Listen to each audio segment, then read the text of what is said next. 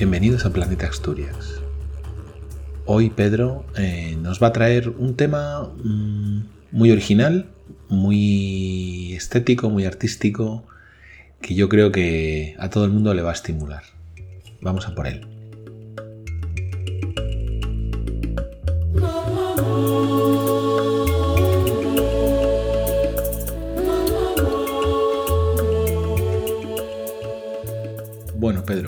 Hoy te toca a ti, así que Pues venga, a torear. venga, exactamente, encantado.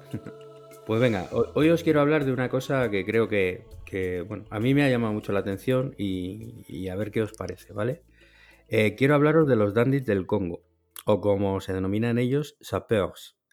Y bueno, la idea es eh, contaros de forma resumida su historia, no sé qué sabéis de ello, de, de su historia, pero luego quiero hacer una invitación amplia a la reflexión porque creo que este, este grupo eh, promueve esa, esa reflexión, ¿vale? Porque es un modo de vida muy particular.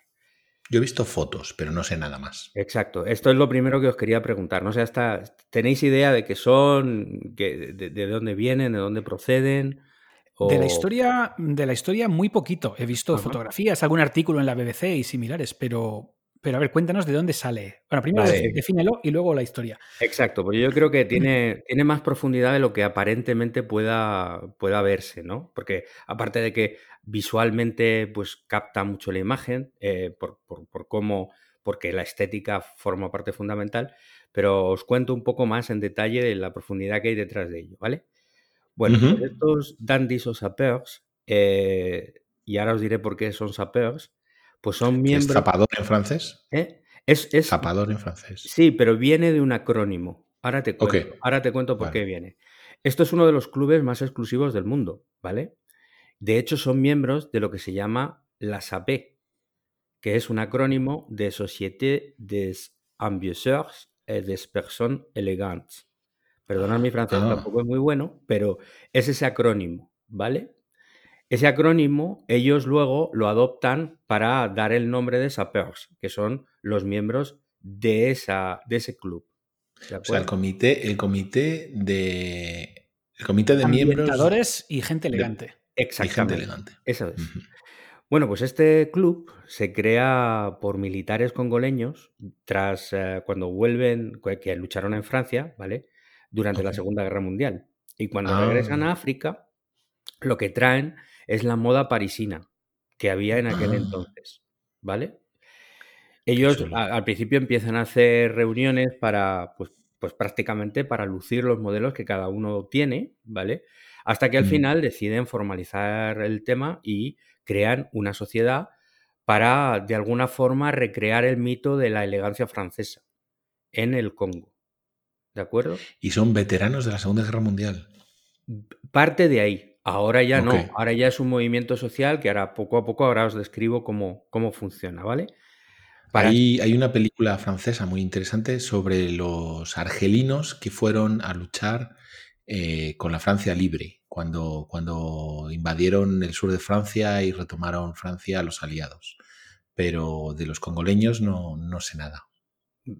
Pues de, de- eh, ellos, pues bueno, esto es un club, como un club eh, de los típicos, diría yo, más clubes mm, ingleses, aunque esto tiene como referencia, ya os digo, al club francés, y tiene unas reglas súper estrictas, ¿vale?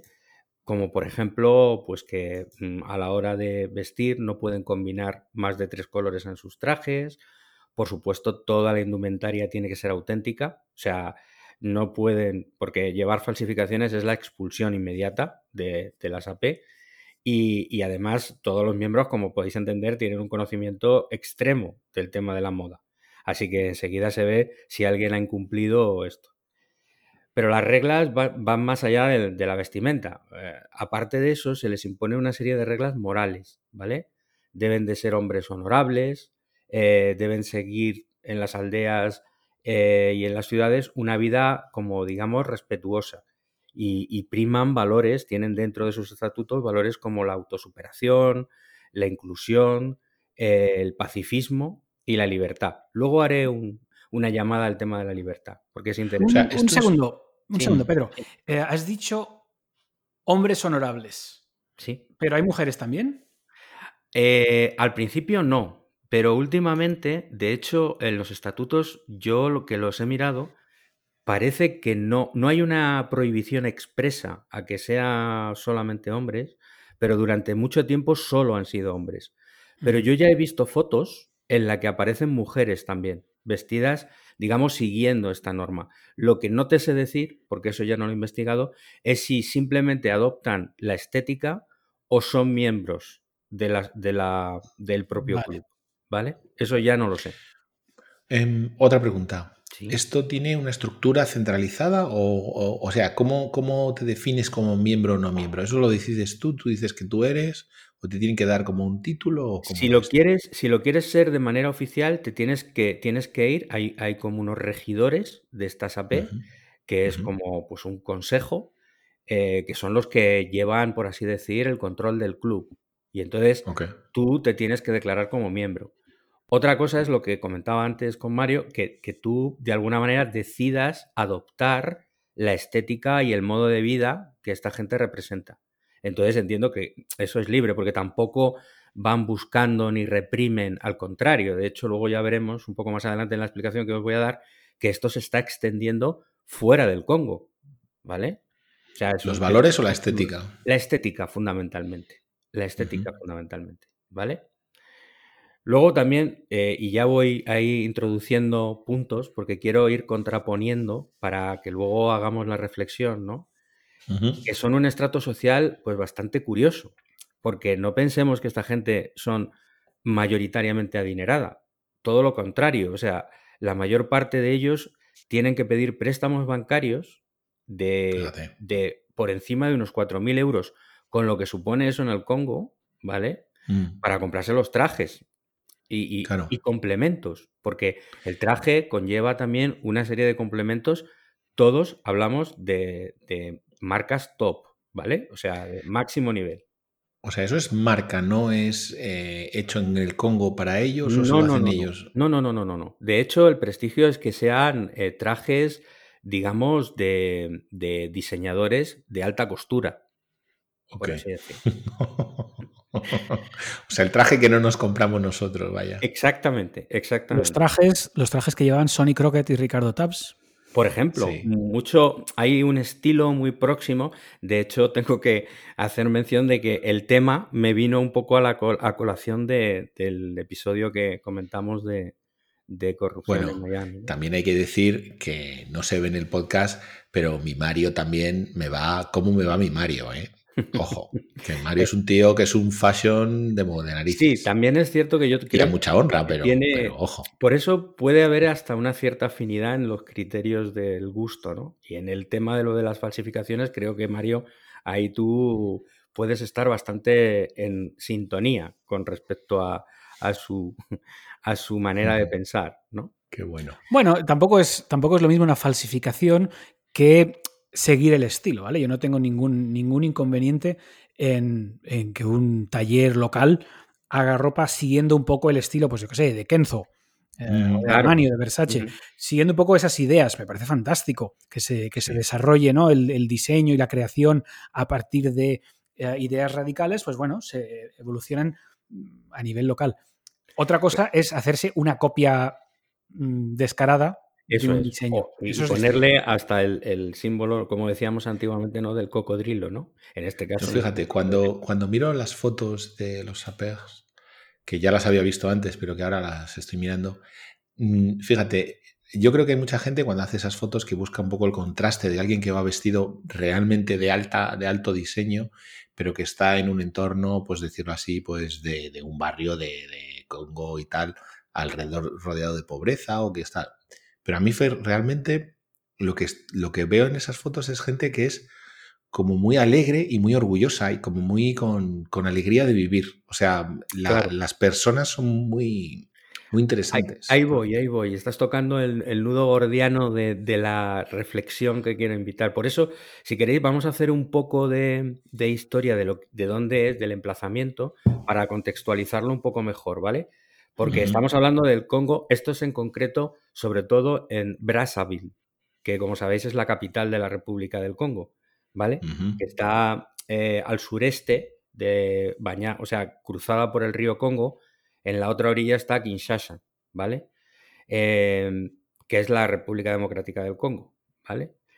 Entonces, sabéis que el Congo, la República del Congo, es un país en vías de desarrollo y, que desde el punto de vista de recursos naturales es uno de los países más ricos. Tiene montones de minerales, sobre todo muy valiosos, aparte de que tienen pues eh, reservas energéticas.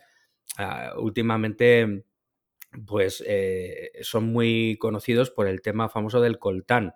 Sabéis que las reservas, que el coltán es un componente mm, en electrónica fundamental, sobre todo para eh, los teléfonos móviles, ¿no? Para... Exacto, es, sí, todo lo que son tablets, smartphones y todo esto eh, es, el, es, el, mineral por excelencia de donde, donde se obtiene pues, eh, los componentes necesarios y el Congo tiene el 80% de las reservas mundiales de, este mineral, ¿vale? Pero, pero aparte de eso, pues por ejemplo, hay cosas que son muy curiosas. en la Primera Guerra Mundial, las balas que se disparaban estaban compuestas del 80% de cobre congoleño. Cobre que formaba parte de las balas de la Primera Guerra Mundial eran también del Congo. Que, que es un dato curioso. Pero claro, con estos recursos naturales, estamos en África, os podéis imaginar que es uno de los países más pobres del mundo. Tiene poca agua disponible para toda la población que hay, tiene unas tasas de paro exacerbadas, los salarios son prácticamente irrisorios, la, gente prácticamente hay mucha de ella que se puede decir que, que termina trabajando prácticamente en, en semi-esclavitud, ¿no? Y, bueno, pues es un contraste muy fuerte, ¿no? Eh, entonces, claro, hay que imaginar que, un poco esa imagen ya la ponía eh, José, ¿no? Que aparecen estos señores con, trajes cruzados, sus chaquetas, eh, zapatos, en plan gentleman, además con, sus complementos, ¿no? Porque van complementados con pipas, bastones, tirantes, sombreros, y, esa actitud un poco de, gentleman, ¿no? De, con, un cierto swing al caminar, eh, ante, toda, esta, toda esta situación, digamos, alrededor de, pues bueno, pues de un país con bastante pobreza y, y, donde de alguna manera están como fuera de lugar, ¿no? Sí. eso es lo que choca. Por otro lado, y ahora voy en otra línea, e, esto no es un movimiento que solamente se base en la estética. Y ahora lo ligo con el tema de la libertad que os dije antes, sobre todo la libertad de expresión. A ver, el Congo, sabéis que ha tenido muchos dictadores, ¿vale? Que ha sufrido muchas dictaduras con un nacionalismo tremendo y, un rechazo al europeo de manera cerval, ¿vale? Una de las cosas que imponían estos dictadores era una vestimenta que determinaban como apropiada, ¿vale? Había que ir vestido como, como en muchos de los regímenes. Ya sabéis que a los dictadores también les gusta el tema de la uniformidad, no solo en el pensamiento, sino incluso en la imagen, ¿no? Pequeñísima línea, eso también viene porque los europeos, una de las cosas que les disgustaba mucho era imponer a la gente cómo se tenía que vestir. eso es, eso es. Pero claro. Eso fue, ha sido muchas veces reacción a decir, pues ahora me he visto al contrario de cómo tú, tú me has hecho vestir. Entonces, ellos en ese momento eran como una evidente réplica a esa imposición. Porque, claro, estaban reivindicando una libertad de expresión con su ropa precisamente era como una protesta, ¿no? De hecho, uno de los músicos congoleños más eh, internacionalmente más eh, reconocidos en los años 60, que se llamaba Papa Wemba, precisamente utiliza eh, la, em, lo que es la estética de los, de los para indicar la, la, autenticidad de su raza frente al dictador que tuvo sus movidas Mobutu de aquel entonces, ¿no? Joder. Entonces ellos vestían, tanto el grupo que se llamaba Viva la Música, su grupo, como él, vestían como, como los APEAGs para de alguna manera criticar y, de alguna forma exponer internacionalmente el problema que, que había en su país, ¿no? Ok. Luego... Es chulísimo. Claro. Luego, además, e, esta gente, evidentemente, en, los años 80, porque esto lleva. O sea, es el, traje protesta. Exacto. Eh, sirve como. Aunque, aunque parezca un poco snob, sin embargo, en el fondo, eh, ha servido y es un símbolo de todo lo contrario. Es como, como si fuera un traje revolucionario en ese aspecto. Lo cual me, resultó y me resulta súper, súper curioso e interesante, ¿no? Eso me lleva a una pregunta. Em, supongo que lo vas a cubrir, pero ¿cómo, cómo se les ve? Eh, son, ¿Esa protesta es aceptada? Ahí voy, ahí voy. vamos a. eso, eso te lo voy a contestar. Es, muy controvertida. Es muy controvertida. La situación que tienen, te adelanto ya un poco. Es, eh, y de hecho, por eso es un poco el núcleo eh, de, gordiano de, esta historia que os quiero contar, es, es que generan una bipolaridad muy grande. Hay gente que los venera y los considera héroes y además símbolos, digamos, de, la libertad del país y hay otros que, realmente pues les, les, detestan, ¿no? Y los ven como, como una cosa, eh, pues eso, como realmente un poco insultante en la, mm, en la situación en la que propiamente se encuentra el país. Es, muy, muy extremo el, el, digamos, el sentir que tiene la gente con respecto. Pero en general, en general, sobre todo en la zona donde ellos están, eh, yo creo que triunfa el, tema de, la estética y del simbolismo que tienen para la, para la, zona. De hecho, la prueba evidente es que se extiende. O sea, es, es un fenómeno que se, que, se, que se va reproduciendo. Como los hipsters. Claro. ellos, ellos lo, que, lo, que, yo creo es que tendríamos que decirles, bueno, no, no, no yo, pero eh, gente que sea muy fashion victim, muy víctima de la moda occidental de París o de Londres o de Nueva York o de Milán, les tendría que acusar de, apropiación cultural, porque se están robando sus señas culturales a los pobres de Milán, ¿no? Por Dios, no vamos a, no vamos a entrar en este tema hoy. pues, pues ellos, desde, desde que os digo de la Segunda Guerra Mundial, salvo en los años 80, que sabéis que el Congo sufrió tres, tres guerras civiles terribles y bueno, pues hubo allí unas consecuencias devastadoras, etcétera, y evidentemente pues no estaban tampoco ni siquiera los APEX para, para poder hacer nada. Salvo en ese momento, ellos han estado activos eh, en, todo, o sea, durante toda esta historia, ¿vale? Y, mm, luego, eh, por ejemplo, esto ha llamado poderosamente la atención a gente internacional, por eso habéis visto algunos reportajes. De hecho, yo invito que os mováis un poco por internet, hay algunos eh, documentales que hablan sobre el tema que son, que son bastante interesantes, pero hay un libro que, se llama... Podremos poner, si, si pasas algún link, lo ponemos en el capítulo, en las notas del, episodio. Hay, un, hay un libro que hizo un, fotógrafo italiano, que es Daniele Tamagni, que se, que se titula Gentlemen of Bacongo, los caballeros de Bacongo, ¿vale? que, tiene, yo creo que es el documento gráfico de referencia con respecto a esto, tiene cientos de fotos, ¿vale? Y mm. testimonios de, él recoge ahí mucho de todo esto que, yo os estoy contando ahora.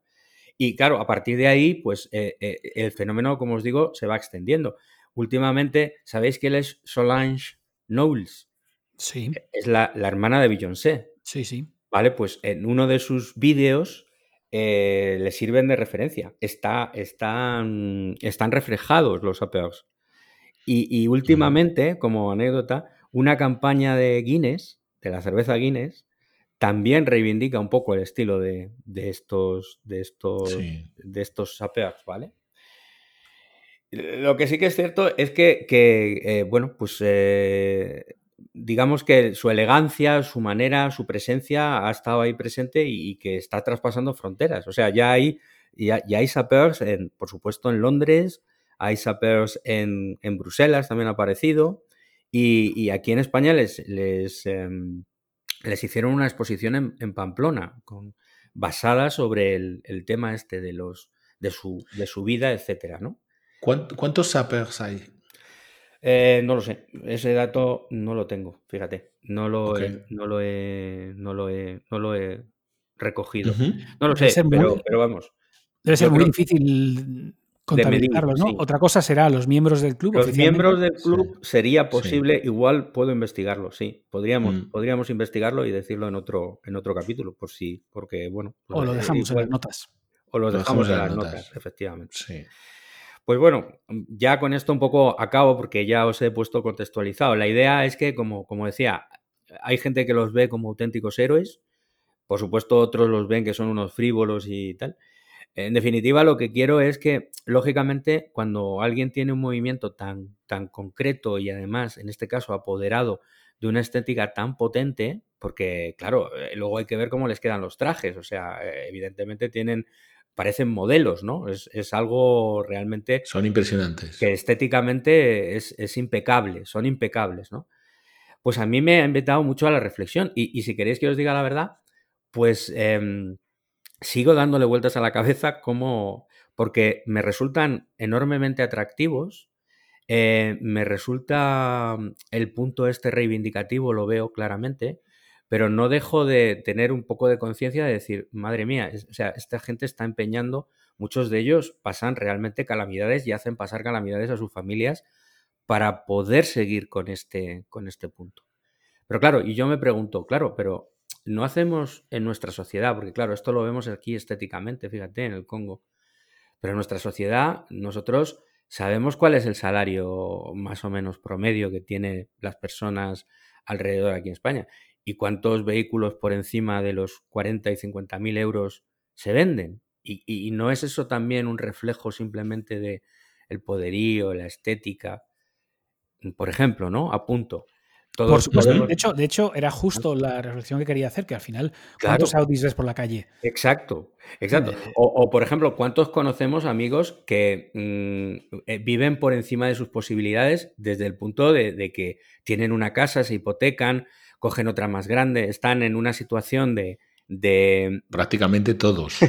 exacto. Y no es un poco lo mismo, es decir, no, no es un poco, ¿por qué es cuestionable a lo mejor que e, esta persona se lo quiera gastar en unos zapatos o en vestirse de una manera impecable cuando además está siendo imagen y referente para otra mucha gente, porque también tienen y transmiten unos valores. Y, sin embargo, mm, nos parece habitual el hecho de, que, bueno, pues alguien eh, se empeñe para, yo qué sé, comprarse el último modelo de eh, mm, All Road, ¿no? A mí lo que sabe lo que me atrae es la impracticidad del asunto. es, una, es un asunto puramente estético, puramente estético y si quieres moral o identitario, pero es completamente mm, difícil, ¿no? La realidad te lleva a otro lado, pero me parece muy atractiva la, la fuerza del espíritu humano, de decir, voy a superar todas las dificultades posibles, de decir, bueno, he nacido en el Congo, pero me gusta la moda y me gusta pavonearme, así que me voy a dar paseos con mi traje de Armani. Efectivamente, y, sobre todo, perdona Mario, y sobre, admirable. Eh, sobre todo que parte de un derecho inalienable de individualidad. Es decir, para mí, eh, el que toma la decisión de decir, oye, mira, yo quiero invertir mis recursos y mi vida en este tema, ¿no? Pues es que eh, sin, sin, por así decir, enmarronar ni tal, eh, obviamente cuando uno ya tiene familia ya entraríamos en los problemas morales de eh, los órdenes de prelación y, ya deberíamos saber ahí cómo se contesta esa pregunta, ¿no? De quién está por encima de qué. Pero, pero yendo al, al tema, es decir, es un, es un derecho para mí individual de decir, oye, mira, pues yo quiero hacer esto y me expreso y reivindico que mi vida la voy a dedicar en esa dirección, ¿no? Perdona, Mario. Sí, bueno, lo que quería decir, un poco iba en ese sentido, ¿vale? Que estamos hablando de, expresión individual.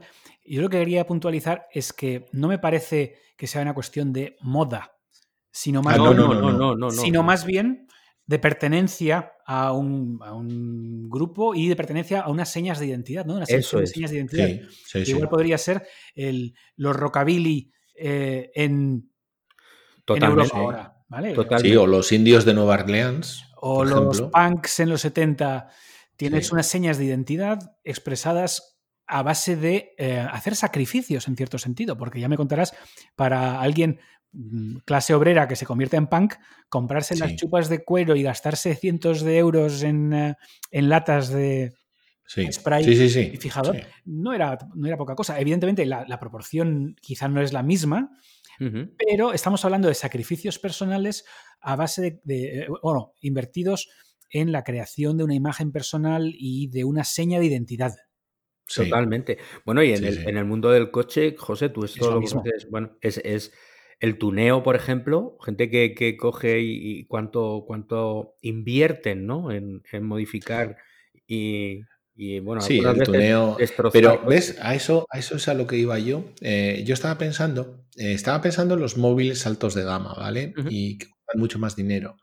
Y un poco la parte pavoneo. Pero precisamente el tuneo o los móviles, o incluso pasa mucho con los coches un poco caros, es que eh, siempre hay hay mucha gente que le da una justificación un poco práctica, ¿no? Siempre dice, no, es que tengo este móvil porque lo necesito, porque tiene esta característica que no tiene el otro y tal. Y está un poco diluido el mensaje, pero esto es un mensaje de estética pura, ¿no? Este mensaje de lo que estamos hablando con los apegos es estética pura, es una cosa de decir... Estética y política. Sí, y ahí hay otra parte, efectivamente. Desde luego no hay esa, esa no se esconden detrás de una falsa practicidad, que es lo que, por ejemplo, los tuneros te dicen, no, no, es que me gusta poner eh, neones verdes a mi coche, un alerón de color plata y no sé qué, y corre mucho. pero, pero, pero aquí yo no, aquí no estoy de acuerdo contigo. Tengo que llevar a okay. Es decir, yo creo que, cuando, que la excusa, la excusa es mínimamente creíble cuando la gente habla de pues, teléfonos de, alta gama o coches de alta gama. Cuando hablas de tuneo, eh, la excusa no es no es creíble y realmente nadie se la toma en serio. Es que necesito que corra más. Que corra más es estética, en realidad. No es funcional. No es funcional. Entonces, yo sí, que, yo sí que creo que hay una relación extremadamente fuerte entre el saper, digamos, y el tunero. Porque el tunero al final es un club, no, no tuneas solo. Sí, es una, sí, es un lenguaje. Sí, es, es un lenguaje con el que te comunicas con otro. Claro. hay, Es un clan, es un pertenecer a un clan, en cierto modo también.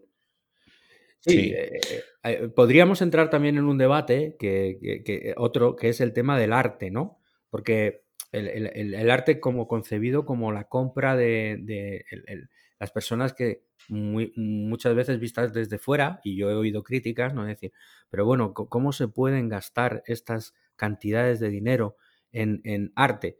Y hay, hay el, coleccionista de arte, ¿no? en el que realmente también invierte porque a él le gusta lo que pasa que ahí luego también tendríamos que ver, y ese es un poco la, lo que ha establecido Mario, que yo estoy muy de acuerdo, hasta qué punto en el arte hay moda o no hay moda. Es decir, eh, porque aquí sí que yo creo que mm, ellos no lo hacen porque no haya moda, pero a lo mejor en el mundo de arte hay personas que te compran precisamente además determinados artistas porque son tendencia o incluso, bueno, ya descarto los que lo quieren hacer por una potencial inversión, ¿no? Que eso también existe, ¿no? Yo hablo más del, propio coleccionista en el que realmente lo que quiere es tener artículos o, artículos o obras de arte, mejor dicho, porque la, palabra es mejor empleada, obras de arte, que significan cosas para él o que, o que hacen cosas para él, ¿no? Claro, hay que distinguir, yo creo, entre comprar arte para ti mismo y lo mismo que es arte puede ser cualquier otra cosa, ¿vale? Y luego el concepto del consumo ostentoso, donde, donde, consumes eh, precisamente para hacer ostentación de que puedes consumir. Y esto al final es un, eh, algo casi genético, ¿no? Donde el, animal con exceso de energía, exceso de, de habilidades, puede gastarla solo para demostrar que es tan fuerte que puede gastarla y que puede derrochar energía porque le sobra. Eso es una muestra de, eh, Eso intimida, digamos, en el mundo animal. Totalmente. Sí. Es, bueno, es una, especie de pavo real, ¿no? O melena del, león. Sí. En cierto modo. Sí, a mí me, a mí me parece que sí. Sí. Eh, también debe ser una cosa el tener algo, eh, debe ser como un caso extremo de tener algo muy bueno. Es decir, de que esos trajes, yo no he tenido nunca un traje así, pero debe molar que te cagas. ¿Me explico? Debe ser como, te da una satisfacción especial tener tu traje que es como que te sientas súper guay, que son unos materiales súper guays y que estás ahí y que es lo que... Y es también un poco la satisfacción de que esta gente, pues sí, hace muchísimos más sacrificios de los que hace pues alguien que tiene mucho dinero por una cosa así. Y yo creo que la aprecia también lo ve desde, desde el punto de lo que realmente es. Y a mí me parece que es eso, alguien que es un poco quiero, me estoy imaginando que es un poco el que aprecia realmente, el que entiende el lenguaje del, que, del diseñador que lo está haciendo, ¿no? Del, modisto que, está diciendo, bueno, pues voy a hacerlo así, así, así. Y, pues, que dice. Además, hay un componente que ellos. Es chulísimo. Claro, hay un componente de, clan, ¿no? O sea, yo estoy convencido, porque además se les ve cuando los ves en, en conjunto, que ellos disfrutan cuando ven cómo le queda el traje al compañero, al amigo. Es decir, cuando ven que alguien sigue también las reglas y pertenece, estoy convencido de que también sienten esa, digamos, ese placer, entre comillas, de, de, estético, ¿no? Porque van buscando realmente pues esa, e, esa, esa impacto visual ah, y, como dice, que quede bien y, que te siente probablemente estoy convencido de que en la alta costura, pues eso te, te sentará como un guante creo que, como bien dices, José, tiene que, tienes que tener una sensación pues muy placentera, ¿no? Pues, pues al final no nos engañemos, pues cuando, igual que cuando uno va a comer a un sitio de estos tres estrellas y, comes y, generalmente pues dices tú, es que esto es muy bueno, pues esto tiene que ser una sensación también muy similar, ¿no? Mm. Estoy pensando ahora en los cosplayers los japoneses que se sí, disfrazan. Eh, hay un poco de parecido aquí también. Pero vamos, yo lo veo similar como concepto. Sí. Sí, sí.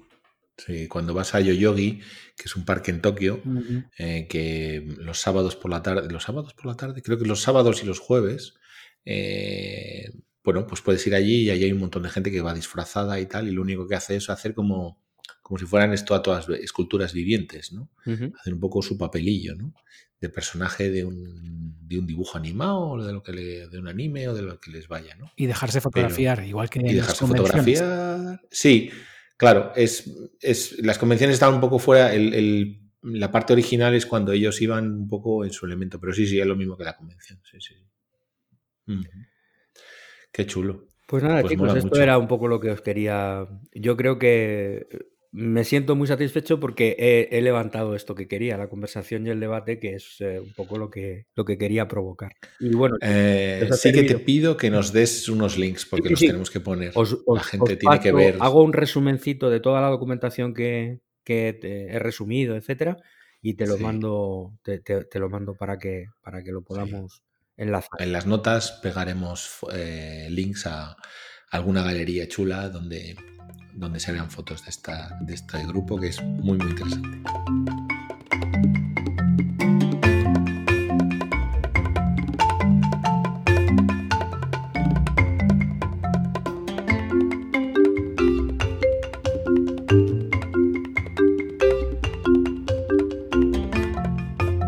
Bueno, pues nada, súper interesante. Eh, la, historia de, la historia de los APEG, eh, súper chula. La verdad es que me parece un tema muy random, pero muy guay. Muy guay. Me encanta, Yo de mayor quiero ser saper. Sí, la verdad es que. Yo creo que, generan un atractivo, eh, yo creo que mm, sin, duda, ¿no? Eh, sí. Y, entonces, bueno, pues a mí desde luego eh, yo me lo he pasado muy bien preparando este tema, ya os lo digo. Y, estéticamente, mm, pues me gusta, me gustan mucho. O sea, yo también, digo como Mario, a mí, a mí en el fondo también me gustaría ser uno de ellos. Sí, Sí, eso es una cosa súper chula. Bueno, pues nada, muchas gracias Pedro, muchas gracias Mario. Gracias a vosotros, chicos. Y nada, hasta la próxima. Hasta la próxima.